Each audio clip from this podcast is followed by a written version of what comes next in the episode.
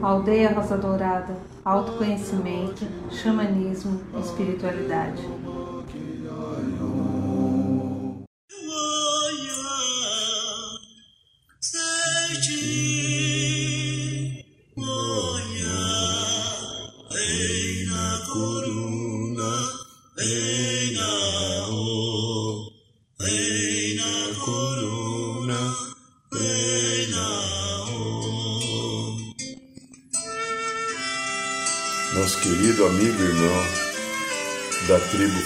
O Acai, que sempre tem estado conosco aqui na aldeia, nos visita periodicamente, já acima de 12 anos que nós temos contato com ele. E essa é música dele, é a música que eu mais gosto. É, eu tenho uma identidade de alma com essa melodia, com essa harmonia. Sente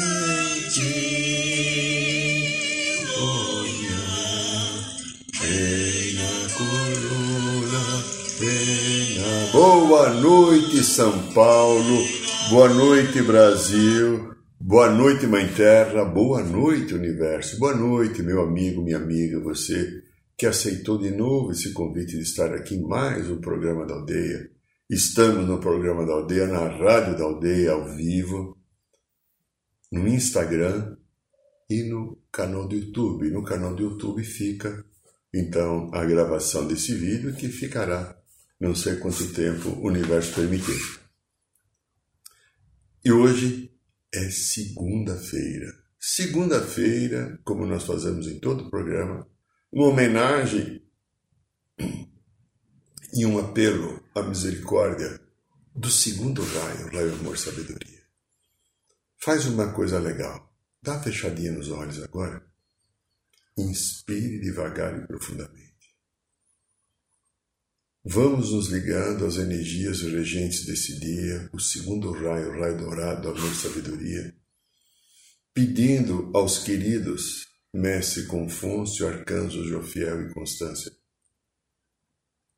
que abençoe a cada um de nós que estamos em sintonia agora no programa da aldeia com o raio dourado. O raio dourado, amor e sabedoria, possa descer sobre cada um de nós, trazendo centramento, que o amor sabedoria nos cure das ilusões do ego, da personalidade. Que o amor sabedoria comande o nosso coração e a nossa vida. Sinta também sob os seus pés um pilar da chama violeta libertadora e transformadora. Que enquanto você estiver aqui em sintonia com o programa da aldeia, essa misericórdia divina do sétimo raio, violeta, libertação e transmutação, vai estar limpando você do dia de hoje energias que você autogerou ou energia de terceiros que vem até você. Sinta-se inteiro, porque você é inteiro. Sinta-se ligado ao todo, porque você faz parte desse amor. Aqui quem fala é Irineu Deliberar. Estamos aqui em mais um programa da aldeia, enfrentando a nossa realidade pessoal, aprendendo a enfrentar a nossa realidade interior, porque ela é o grande desafio de nós seres humanos. Lidar com a realidade interior. Pensamentos e sentimentos que nós temos que, pela cultura e pela educação, nós somos ensinados a fugir deles. Posso usar o meu tradicional bordão? Chato, né? Mas é a realidade. No meu trabalho de consultório, acima de 30 anos, eu vejo as pessoas que vêm buscando ajuda. Vêm normalmente com alguma dor, algum sofrimento. Uma parte delas está, a maioria, ligada ao relacionamento afetivo. Outra parte menor ao profissional. E uma parte bem menor ainda à saúde. E quando você começa a assinalar, a pessoa conta a história, ela, ela situa o que está acontecendo, aí você começa a assinalar pontos que as pessoas não estão vendo, nem estão usando dos seus próprios recursos. Ela é, não tinha percebido. E não tinha percebido mesmo, por isso está procurando ajuda. Porque está viciada e condicionada a determinados padrões que eu herdei da minha ancestralidade, que eu herdei da minha família, que eu herdei de pai e mãe, que eu herdei do meio ambiente, que a minha religião, ou a minha raça, ou a minha etnia pratica, e eu estou preso numa grande armadilha. E o espírito que quer se manifestar nesse corpito humano não consegue, porque as estruturas emocionais do apego, do ego, atrapalham. Aí eu crio os vínculos enganosos. O tema de hoje são vínculos humanos e vínculos divinos. É o que nós vamos tentar hoje esclarecer, porque foi essa orientação que nós recebemos. Porque sempre a gente escuta alguma coisa que fala no ouvido e diz esse tema é interessante. E eu sento aqui para falar de um tema e aí vem o pessoal do andar de cima ajudar, porque senão eu não consigo fazer o programa. Eu não tenho a competência de fazer esse programa pelo Irineu. O Irineu se coloca à disposição. Aí vem o pessoal do andar de cima, misericórdia divina, intui, orienta. Às vezes eu traço um roteiro, é bom falar nisso, né? Então, então tá. Isso daqui eu me sinto seguro. Mas daqui a pouco, quando eu estou aqui, muda tudo, né? Então, funciona assim a coisa. Então vamos lá nossos vínculos humanos e divinos que podem se transformar em apegos. Nós somos seres gregários. Gregários, vivemos agregados, precisamos viver em comunidade. Tirando as aves, que as aves têm uma história diferenciada. As aves, enquanto não aprendem a voar, bater as suas asas? Algumas aves, porque as galinhas não, os pintinhos, né? Os patinhos não, já saem para nadar, já acha que lá pode aprender, que a mãe vai ensinando o que comer e tal. Mas as aves dos ninhos, daquelas que voam, que ficam no pássaro, nos pássaros, enquanto não desenvolver as suas asinhas, preciso de mamãe e de papai o tempo inteiro. Olhe nós, eu, você, olha agora você. Qual é o vínculo de dependência que você tem? Quase que a vida inteira, né? Por que, que você ou eu somos assim? Por que nós somos assim? Porque eu sou um conjunto de coisas. Um cachorro, um leão, um tigre, um elefante, um macaco, uma baleia. Ai, Vai, vai, pegar todo o reino animal, uma borboleta. Né, né, né? Não tem histórias remanescentes do passado. Não tem aspectos desenvolvidos de uma maneira ou com viés torto, inadequado, que precisa ser corrigido nessa existência. E pela necessidade de apagar as memórias do passado para que elas não venham interferir tanto, senão continuaria repetindo o padrão da outra existência, porque eu estou viciado naquele padrão que às vezes me trouxe dores e sofrimento, ou atitudes descompensadas com relação à sociedade de alguém. Eu tenho então a oportunidade de começar do zero. Conta a espiritualidade que, quando estamos para nascer, que vamos lá no conselho kármico estabelecemos o critério de como vai ser a nossa vida, olhamos a nossa ficha corrente, aquela ficha que às vezes tem na delegacia, aqueles que costumam ir para a delegacia, felizmente eu nunca fui, eu só fui por uma vez testemunha de acidente de trânsito que eu presenciei, e quando roubaram meus documentos também, né? Então, mas felizmente até hoje não precisei. Espero não precisar. Mas tem a ficha corrida. Então você tem uma ficha corrida lá no plano espiritual, junto ao conselho kármico, desde a primeira encarnação que você teve aqui no planeta, que pode passar de acima de 110, 120, 130, 140 mil anos, está lá o nome de hoje e o teu nome cósmico, que a gente agora não sabe.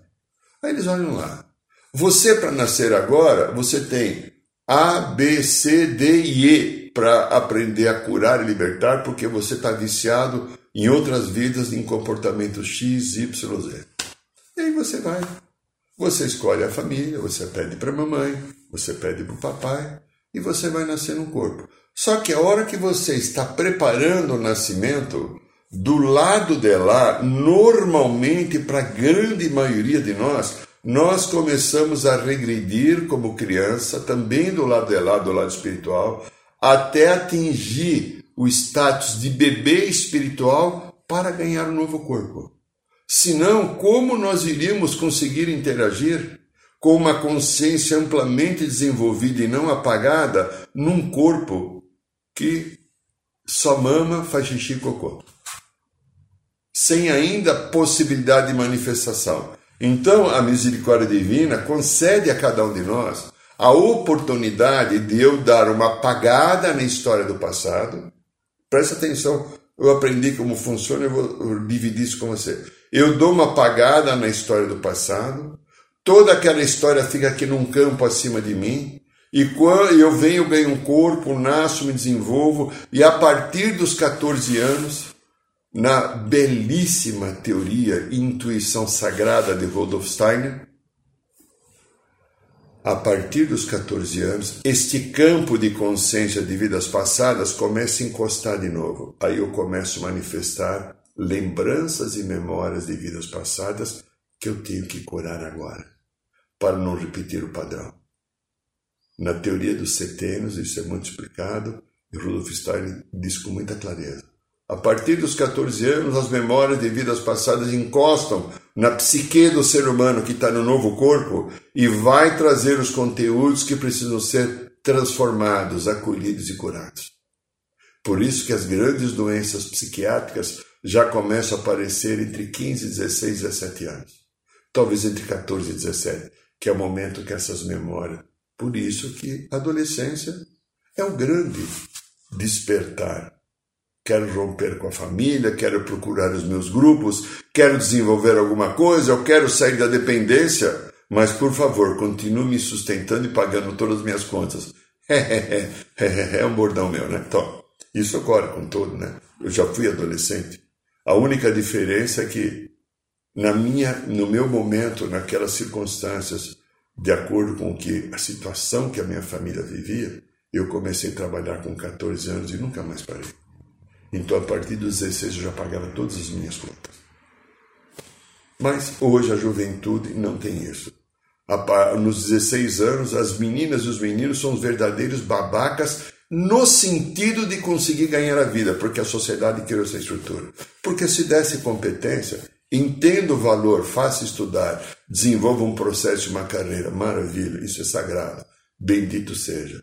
Mas existe o profundo apego, e às vezes eu chamaria uma palavra até um pouco forte, me perdoe, idiotização da juventude, tornando a juventude muito dependente da família, principalmente por um fato que é forte, sagrado e complicado: as mães, que é o principal papel que existe no mundo, nesse universo, nesse sistema, é um papel de mãe.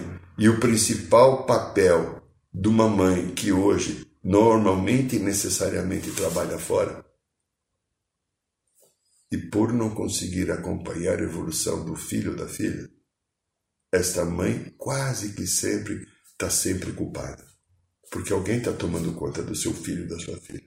E então, às vezes, ou em muitas circunstâncias, não vou generalizar porque não é verdade, muitas vezes essas mães são aquelas mães facilitadoras de manter filhos e filhas dependentes, dando muitas coisas da matéria, dando muitas facilidades materiais, porque ela não tem tempo de criar o seu vínculo afetivo com a sua presença. É uma história da humanidade.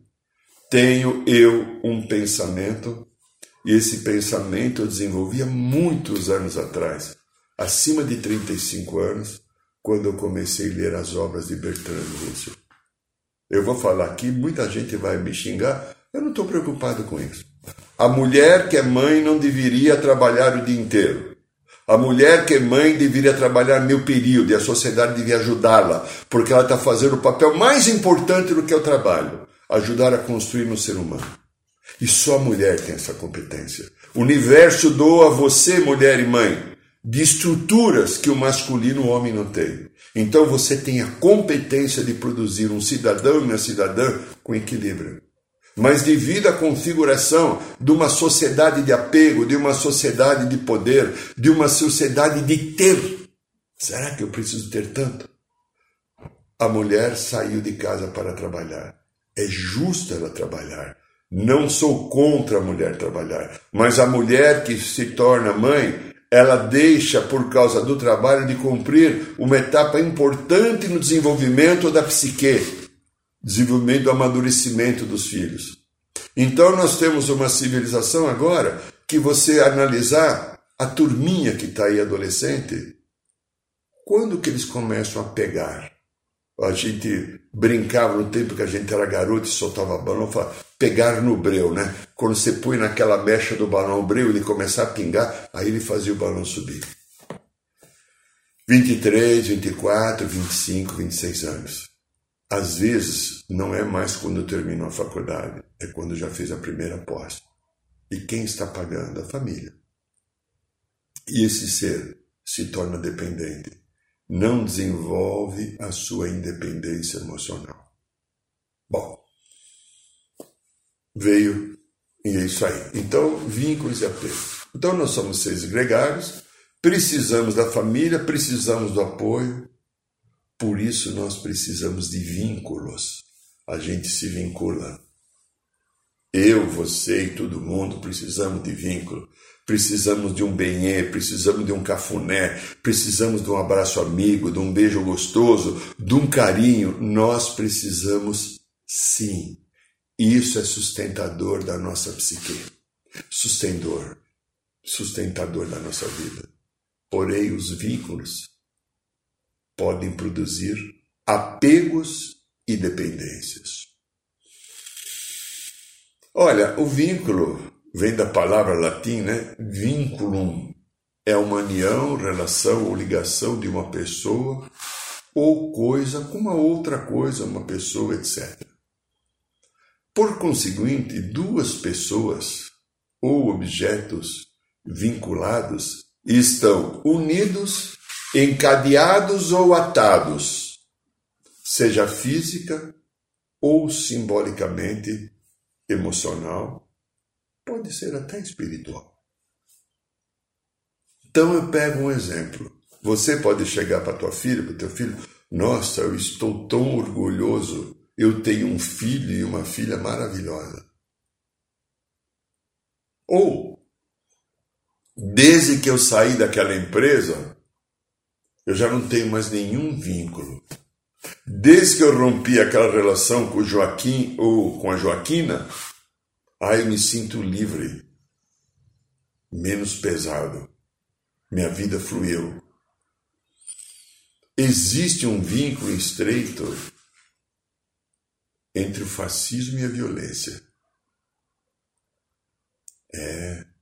Olha, pega os regimes duros, os regimes de poder. Esse vínculo está ali. Né? Os grandes ditadores, eles sustentam o poder aonde?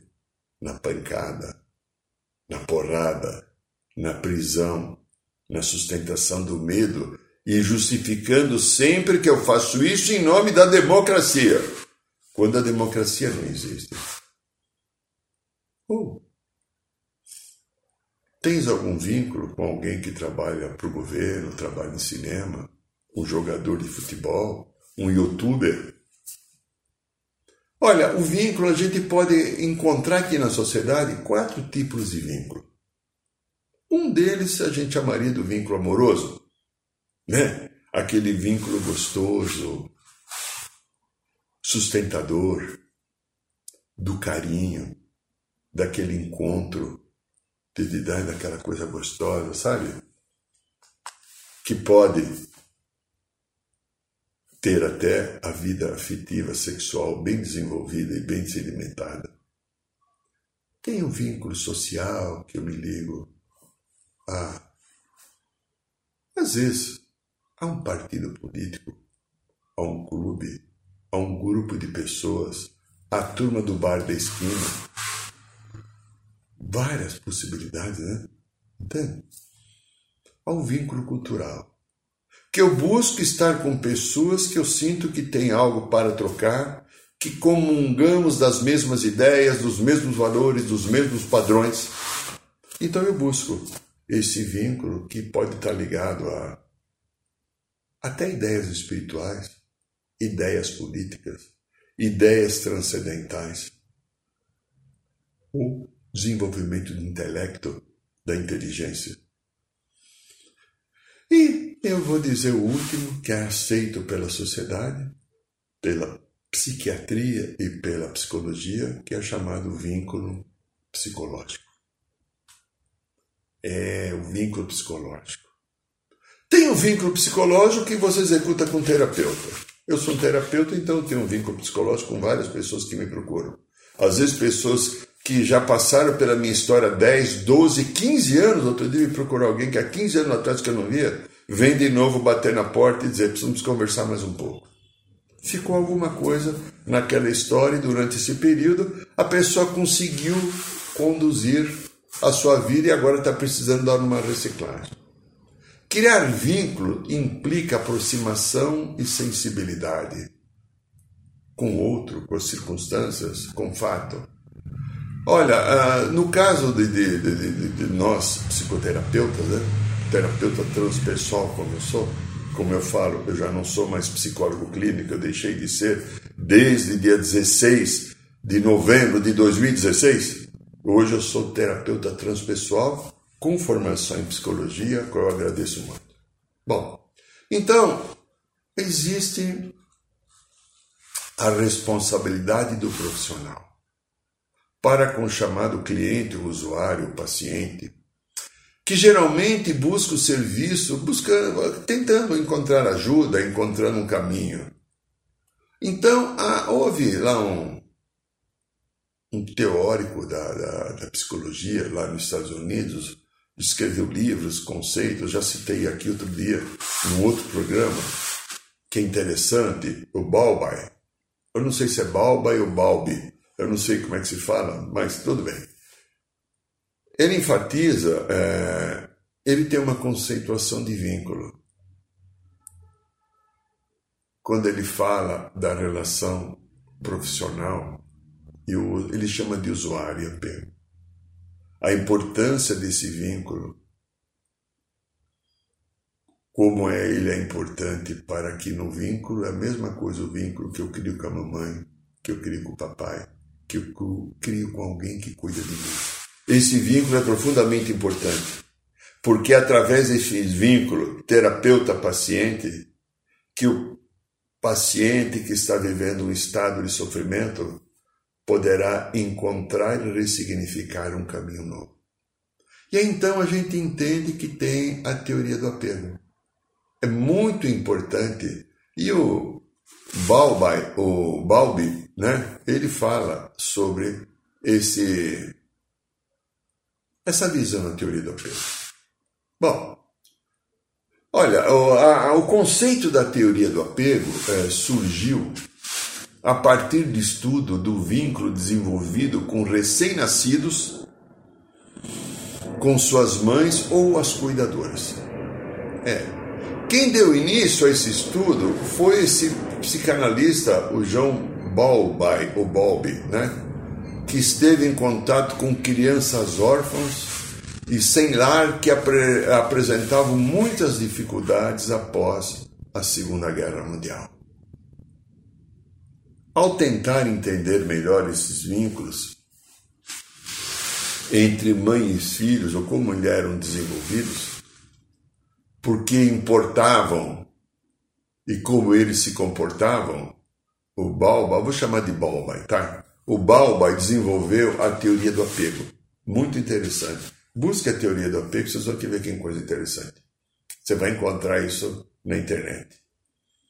Essa teoria posteriormente foi enriquecida e esclarecida com o estudo uh, da psicanalista Mary Airsport. E dentro da teoria, apego significa um vínculo afetivo ou ligação entre o indivíduo e a figura de apego, que é comumente um cuidador, que pode ser até a mãe ou qualquer outra pessoa. Esses laços podem ser recíprocos entre dois adultos, entre uma criança e o cuidador, eles são baseados nas necessidades de segurança e proteção que toda criança tem, fundamentais da infância. Agora pego você, marmanjo, como eu, né? Talvez você seja um pouco mais jovem. Quando você está com o teu bem o que, que você quer? Também a proteção e o carinho. Igual na infância, né? É algo que a gente aprendeu e ficou. O que, que você busca no amor? no teu bem mulher ou homem que você vai se relacionar. Você busca essa proteção, você busca esse acolhimento, sabe? Aquele lá, o nananenê que a culpa vai pegar. É o que a gente busca. A teoria, então, do apego propõe que crianças se apegam instintivamente a quem cuida delas, com a finalidade de sobreviver. É, é, incluindo o desenvolvimento físico, social e emocional. Aí também foram desenvolver a partir da criança, transportaram isso para o marmanjo que somos nós e fomos ver a teoria do apego em adultos. A teoria do apego foi estendida aos relacionamentos adultos só a partir do final de 80. Ela é mais recente, né? Segundo mesmo, a partir dos estudos de, de, do, do Balbein né, e da Ort, os psicanalistas, agora bem mais para cá, a Cindy Hazan e o Philip Shaver, aplicaram a teoria do apego a relacionamentos românticos adultos. Hazan e Shaver notaram que as interações entre parceiros românticos adultos compartilhavam similaridades com as interações entre crianças e cuidadoras. Lembra que a gente fala aqui da criança interior? A criança interior está dentro de mim, está dentro de você. E aquela lembrança que eu tenho do vínculo, eu preciso praticar, porque é a minha criança interior que vai fazer o vínculo. Se a minha criança está machucada, ofendida, magoada, o adulto não tem vínculo e a vida do adulto se torna uma josta, desequilibrada. Então eu vou buscar manter a sustentação de vínculo que eu desenvolvi na infância com a minha criança interior, porque a minha criança interior, lembra que está um vídeo aqui da criança interior, está aqui no canal do, do, do, do, YouTube, encontra lá, dos do três, quatro meses atrás, eu falo um pouco da criança interior, caso você queira um pouquinho mais de informação. A minha criança interior precisa ser acolhida. Ela está aqui no adulto. É ela que quer ser amada, que quer ser desejada, que quer ser protegida, não importa a idade que eu tenho. É a minha criança, é a tua criança interior que vai estabelecer um vínculo com qualidade. E o que, que as pessoas vêm fazer na psicoterapia? Trabalhar a criança interior que está machucado, que está machucando a vida do adulto agora. O adulto está em desequilíbrio porque o machucado da criança interior não está vivo, não está acolhido, não está bem delineado, esclarecido. A dor que é manifestada, então, faz o quê? Que o adulto esteja em desequilíbrio, porque teve uma história da infância que não foi curada. Enquanto eu não fizer a catarse, olhar aquilo de novo, olhar e ter uma nova visão, a dor vai continuar atrapalhando as minhas relações. Bom, então, é, eles notaram então que essas, a mesma relação de que criança com os cuidadores os adultos têm agora. A afirmação não é que esses dois tipos de relacionamentos são idênticos, mas sim que os princípios fundamentais da teoria do apego aplicam-se tanto a crianças como a adultos. Foi possível perceber, então, Olha a teoria, que interessante né, a evolução disso. Que existem padrões de vínculos que os adultos criam com outros adultos. Esses padrões costumam ser categorizados em quatro principais estilos de apego. Preste atenção que talvez você não ouviu falar isso. Eu também não tinha ouvido falar porque eu conhecia Ampassan só. E quando eu fui olhar isso, falei, nossa, que coisa bonita, que bacana como tem seres que estão aqui vivendo no planeta que contribuem para o desenvolvimento da qualidade de vida e das relações. Olha só esses quatro tipos. Ele chama um apego seguro, o dois de apego evitante, evitante, de que evitar, o 3 de apego ambivalente e o 4 de apego desorganizado. Vamos ver onde você se vê. Olha aí, Maduto. Marmanjou, marmanja. Certamente você vai estar num desses quatro. Há pessoas com apego seguro, segundo essa teoria, tendem a ter opiniões positivas sobre si mesmas e sobre os seus parceiros. Elas tendem também a ter opiniões positivas sobre os seus relacionamentos. Muitas vezes elas relatam maior satisfação e harmonia em seus relamentos do que pessoas com outros estilos de apego. Pessoas seguramente apegadas sentem-se confortáveis tanto com a intimidade quanto a independência. Segundo caso, pessoas com estilo do chamado apego evitante, evitante, apego evitante, desejam um alto nível de independência. Não me toque, não encoste em mim.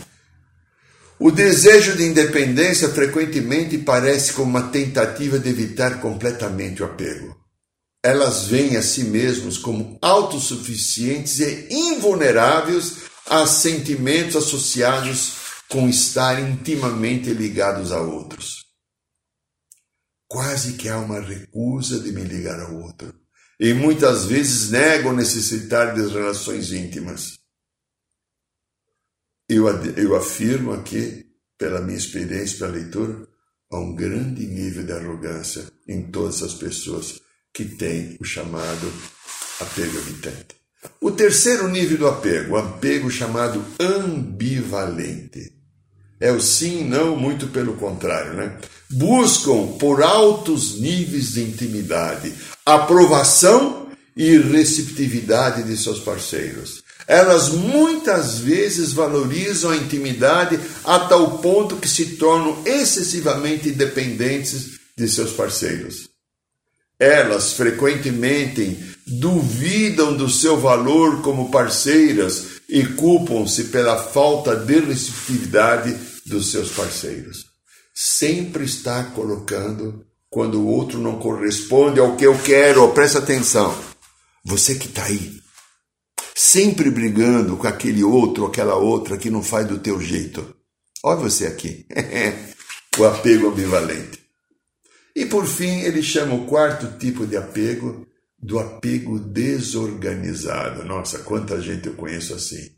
Tem sentimentos mistos sobre os relacionamentos íntimos. Sim, não. Gosto ou não gosto. Quero ou não quero. Por um lado, elas, elas desejam ter relações emocionalmente íntimas.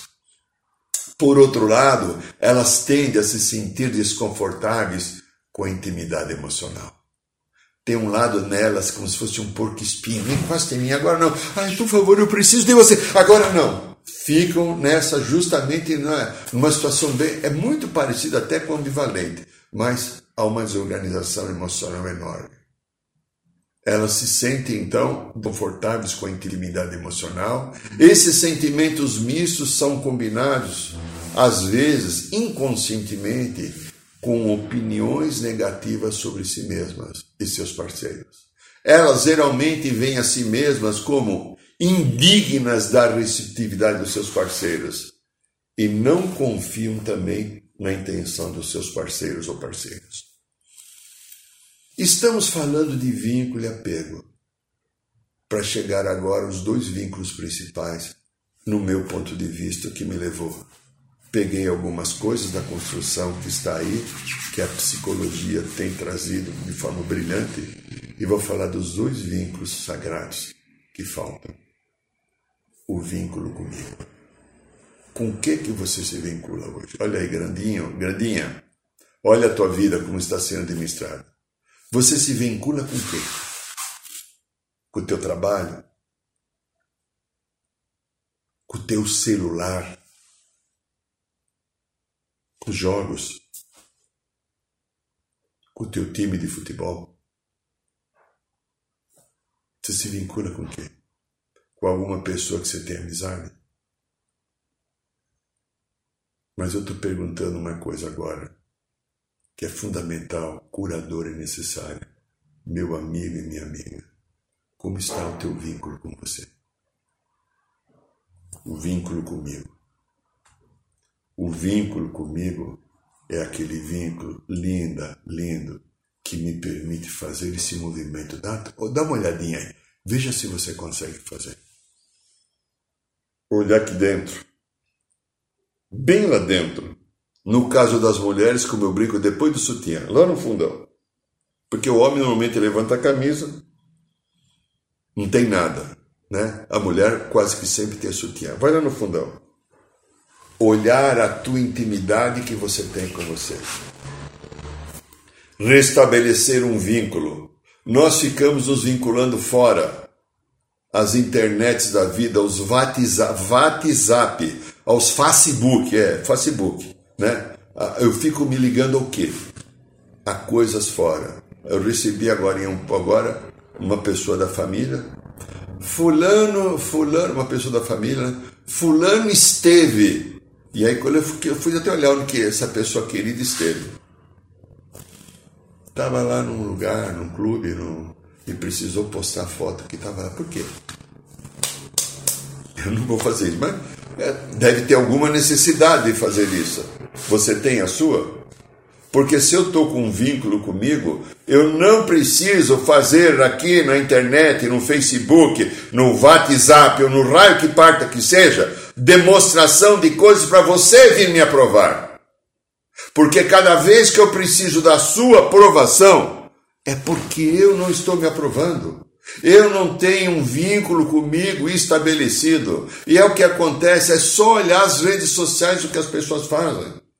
Às vezes no Instagram, aquelas pessoas, às vezes quando eu entro no Instagram na aldeia, o que tem de pessoas que entraram no canal da aldeia do Instagram, eu fico vendo lá ah, os quadrinhos que estão lá.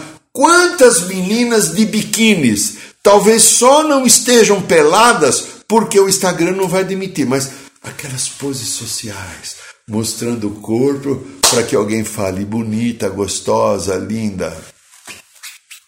Essa pessoa não tem vínculo com ela, consigo. Então eu tenho que desenvolver o vínculo comigo. Vínculo comigo, olhar aqui dentro, ó. Quem sou eu? O que eu sinto? Como eu lido com as minhas emoções? De que maneira eu me acolho? De que maneira eu me permito cuidar da minha vida? Porque os vínculos fazem, se não forem bem estruturados, o desenvolvimento dos apegos. E aí vem a parte final do tema de hoje. Se eu não tenho vínculo comigo, como eu vou ter vínculo com o divino? Como eu vou ter vínculo com o Pai, Mãe Criadores? Como é que eu vou ter o meu vínculo espiritual se eu não consigo ter o meu vínculo emocional? Nós somos seres emocionais. O problema nosso da humanidade, do desequilíbrio que a sociedade tem, é porque nós não olhamos as emoções. De novo, olha para dentro, o que, que tem aqui? Eu não olho o sentimento, a emoção, eu passo por cima. Eu estou com uma dor ou machucado, ou uma atitude de comportamento negativo repetido, ou até uma tara da sexualidade. Eu finjo que está tudo bem, só que aquilo está aqui. Está aqui. Eu vou pegar uma almofada agora para simbolizar a almofada. Está aqui. Aonde você vai, isso vai continuar com você. Eu vou para cá, eu vou para cá, eu vou para frente, eu vou para. Tá aqui, por quê? Eu não olhei para fazer entendimento daquilo da catarse. Eu não olhei o que é que está isso daqui que atazana a minha vida, que me prejudica, que me faz ficar frágil, que tira de mim a qualidade de vida, do emoção, do amor, do bem. O que acontece comigo? Eu deixo isso para lá, como se isso isso vai me perseguir. Aí, quando eu tenho que ter na pureza do meu ser o vínculo com o divino para me sentir um com ele, eu não consigo me sentir uno com o Pai, porque é esta emoção que está aqui, que quase que sempre está baseada num arquivo e uma memória de uma vida passada, que veio para ser olhado, ressignificado e curado, eu não olho. O que, que ocorre? eu me sinto indigno da ligação com a fonte, com o pai e mãe. E aí o meu vínculo com o divino se torna pequeno. Eu sou criador de vínculos como ser humano. Você, nós somos criadores de vínculos como seres humanos. Agora, o vínculo vai ocorrer e vai acontecer quando estamos baseados no bem e no amor. E quando eu tenho a coragem de estar me olhando, de me acolhendo e me amando. Este é o programa da aldeia, esta é a rádio da aldeia, esse é o canal do Instagram, esse é o canal do YouTube. Muito bem, meu querido, minha querida. Colocamos um vídeo novo no canal do YouTube de limpeza limpeza espiritual. Tem 21 minutos. Dá uma olhadinha nele, acompanhe, mentalize aquilo, vai te ajudar muito a manter o teu equilíbrio. Tá? Toda quinta-feira, então, às 20 horas, estamos a, voltamos a atender de novo no bairro de Piranga, a Roda de Cura. Está aberta a quem quiser, precisa reservar vaga por e-mail. E toda segunda-feira, às 21 horas, estamos aqui em mais um programa da aldeia. Agradeço o seu carinho, sua atenção. Se você gostou desse vídeo que está no YouTube, dá um like e passa para pessoas amigas. Beijos no coração de todos. Boa noite, São Paulo. Boa noite, Brasil. Boa noite, Mãe Terra. Boa noite, Universo.